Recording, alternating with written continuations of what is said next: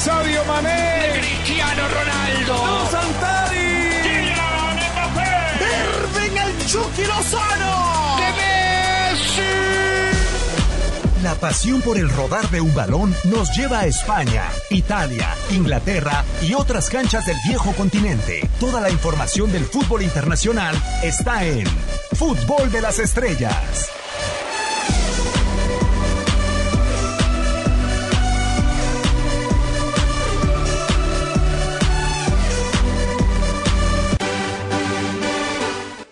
Tanto tiempo y desafortunadamente con nada, absolutamente nada de fútbol y nosotros acá en el podcast de TUDN Radio de Fútbol de las Estrellas para que nos sintonice y para que esté con nosotros a lo largo de estos minutos. Juanito Arango, Daniel Nora, vamos a hacer una muy buena plática, una muy buena tertulia de fútbol. Juanito, ¿cómo estás? Un placer saludarte. Y, después de una semana, ¿cuánto tardó la UEFA, no? En darse cuenta que era eh, justo y necesario suspender y ni siquiera ponerle fecha a las finales de, de competencias de clubes. ¿Cómo estás, Juanito? Bien, bueno, sí, eh, eh, tampoco hay que culpar a la UEFA porque no fueron los únicos, pero sí, le- le- les faltó un poco más de sentido común, les faltó un poco más de cordura con los jugadores y también con los fanáticos. Pero bueno, mejor, supongo que un positivo, mejor que lo hicieron tarde que nunca. Sí, totalmente de acuerdo. Dani, un placer saludarte y que nos acompañes en este podcast. Y a final de cuentas, yo me pregunto si habrá un campeón, ¿qué haremos con las próximas sedes? Porque también la UEFA se metió en un rollonón hace unos meses al seleccionar las próximas, no una ni dos, sino las próximas tres sedes. ¿Cómo estás, Dani?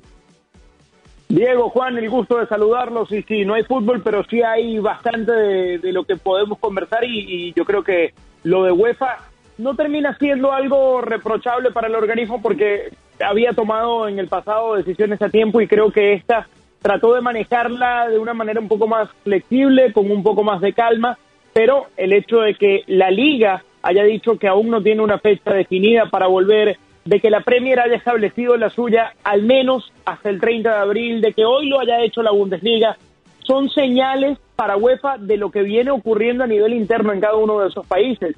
Y si esos países aún no están listos para volver, pues mucho menos UEFA puede pensar en finalizar sus torneos internacionales. Y obviamente, Juanito, sin ligas es muy complicado adelantarnos. No podemos pensar en la próxima Champions League si las ligas no están terminadas y creo que las ligas y los movimientos que se han dado a nivel internacional le abren la puerta a la UEFA de decir, señores, lo intentamos durante una semana. Las ligas han decidido y han tomado la determinación de terminar los campeonatos porque no he leído una postura ni de Rubiales ni de ningún presidente de los diferentes organismos independientes a la UEFA que representan a las ligas o a las asociaciones que no diga vamos a terminar en totalidad las fechas de nuestros diferentes campeonatos. Eso también ata un poco de manos a la UEFA para decir, señores, si los tipos de las diferentes federaciones de las cinco principales ligas del planeta están empecinados en terminar las ligas, nosotros no podemos terminar una Champions League o una Europa League. Bueno, y también hay que considerar que, que de esas cinco ligas están los que están en cuartos de final, en los que están eh, en Europa League, como en Champions. Eso, eso ya, con tener los protagonistas ahí, ya, ya eso complica mucho eh, el andar o, la evolución de lo que va a ser un, torneo. No importa si es a nivel continental o, también a, nivel a nivel local. Pero, pero sí, es, es algo cuando uno empieza a ver que las federaciones y que las ligas respectivas de, de, de Europa empiezan a decir que no, que no podemos por tema de infraestructura, por tema de logística, por tema de, de- gobierno, porque hay ciertos países que están completamente paralizados y, y me parece que sería hasta insensato considerar que dentro del espacio de un mes, mes y medio, que ya más o menos se, se, se serenen las cosas, se tranquilicen o se traten de de alguna manera normalizar, creer que lo primero que hay que poner en- en- en un sistema social es el fútbol. Y, no creo que sea así. Creo que es más tratar de, establecer las logísticas a nivel social, eh, el sistema educativo, eh, los programas médicos, todo eso hay que tratar de normalizarlo antes que el fútbol, porque sin esas cosas tampoco puede funcionar un, un evento deportivo, un evento de entretenimiento a nivel social. Eso es lo más importante ahora mismo y el fútbol tiene que ver en algún aspecto social, económico, etcétera, tiene que tener un segundo, un segundo plato, un segundo rol en el cual tiene que estar involucrado en toda esta situación. Lo, extraño fue que fue una de las últimas actividades en los países a cancelarse, a cerrarse estos eh, eventos deportivos. Pero les pongo un tema sobre la mesa.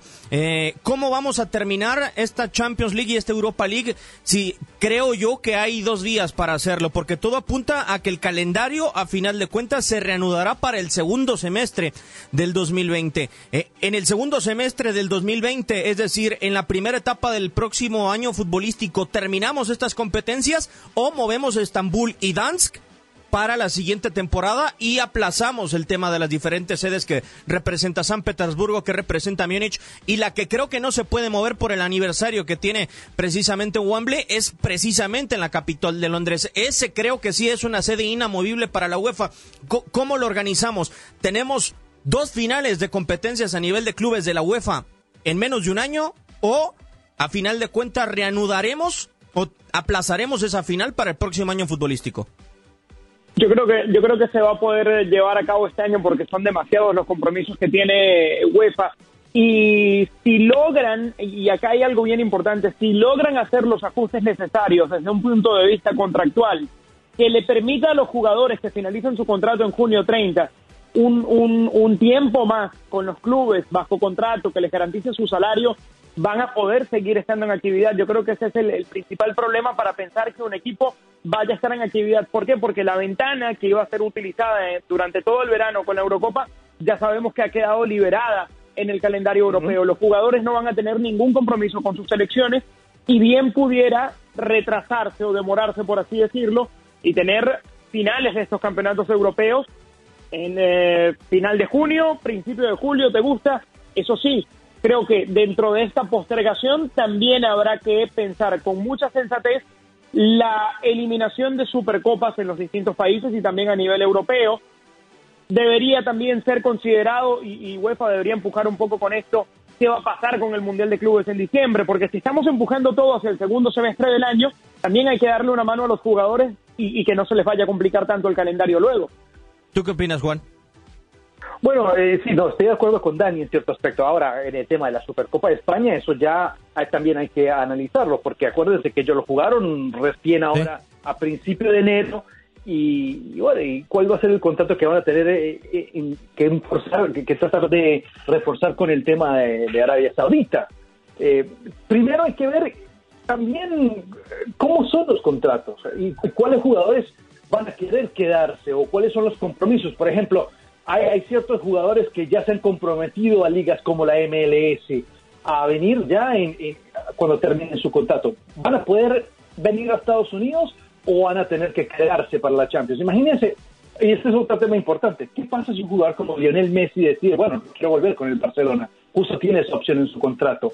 ¿Podría extenderlo un poco más o decir que no y y se fue?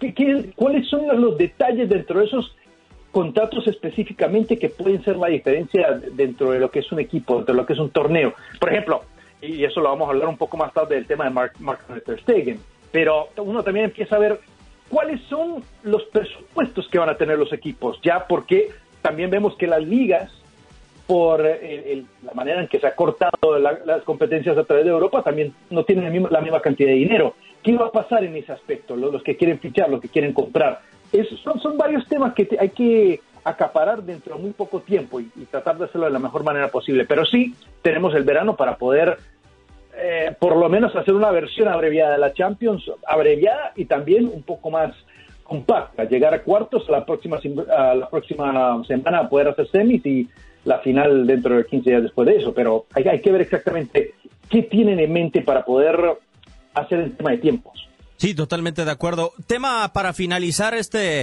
eh, esta disyuntiva de las competencias de la UEFA, Dani, se compromete un poco la UEFA con el Manchester City a terminar esta edición de la Champions League, entendiendo que es su última en los próximos dos años. ¿Qué tanto compromete a, la UEFA este tema en particular y entendiendo que tiene una ventaja realmente importante en estos octavos de final de Champions League? ¿Cómo lo tomaría el Manchester City en caso de que no se pueda terminar esta Champions, quedar eh, sin poder accesar a la siguiente ronda primero que nada, eh, con una ventaja tan importante y más tarde no poder estar en los próximos dos años.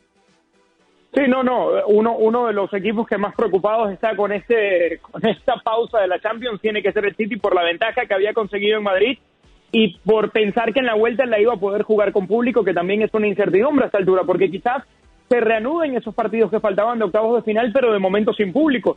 Es una de las posibilidades que puede manejar UEFA. Y que de ahí en adelante se juegue a un solo partido la eliminatoria es otra de las opciones que está en la mesa. Ahora, yo no creo que UEFA vaya a regirse por un compromiso, entre comillas, porque además no lo tiene, con un solo club. UEFA tiene que atender un montón de asuntos más que tiene eh, cabos sueltos. Acá se están hablando de pérdidas multimillonarias para todas las ligas, hay compromisos que cumplir y no creo que el City le vaya a marcar una pauta a, UEFA ni que vaya a ser exonerado de cara a la próxima temporada por, por cómo se dé el final de esta, ni mucho menos. Pues espera lo que se pueda dar con estos torneos de la UEFA, Juan, pero sí es un compromiso un, un poco complicado y después de cómo había dejado ante el TAS medianamente comprometido el de Manchester City a la UEFA. Sí, no, eh, en ese aspecto sí, queda muy complicado, pero también hay que considerar que hay equipos más complicados aún para, para poder cumplir con, con, esos, con esas fechas. El caso, el, caso más primordial es en Europa League uno empieza a ver al Inter y también uno empieza a ver al Atalanta, que también ellos están ahí en, en básicamente en el área más concentrada del tema de esta epidemia. ¿Y cómo van a poder concretar ellos? ¿Cómo van a poder cumplir ellos en, el tema de, logística, en el tema de poder salir? ¿Cómo va a estar el, el tema por parte del gobierno italiano para poder entrar y salir del país dentro de un mes, especialmente si siguen las cosas como están en Italia. Eso es otra cosa que se tiene que considerar. Pero en el tema de Manchester City sí, deben de estar preocupadísimos al respecto, porque ya en, dos años podrán hacer algún tipo de, de, retorno, muy probablemente, conociendo cómo van a estar armados eh, dentro de un par de años o dentro de, un par de años, como el club en sí está enfocándose para poder regresar a la Champions. Pero también uno tiene que estar analizando exactamente lo que ocurre ahora mismo y a ver si pueden apelar a algún tipo de apelación que pueda hacer el Manchester City por causa de esto, que es algo extraordinario, algo que nadie planeaba hace dos, tres meses atrás. A ver qué pueden hacer. Puede ser que cambie, puede ser que le den una temporada más, una oportunidad más y después y dos años. Eso todavía hay que ver. De pronto yo estoy hablando fuera de turno en ese aspecto, pero puede ser que eso ocurra. Ese es el tema con las competencias de la UEFA y ahora vamos con más.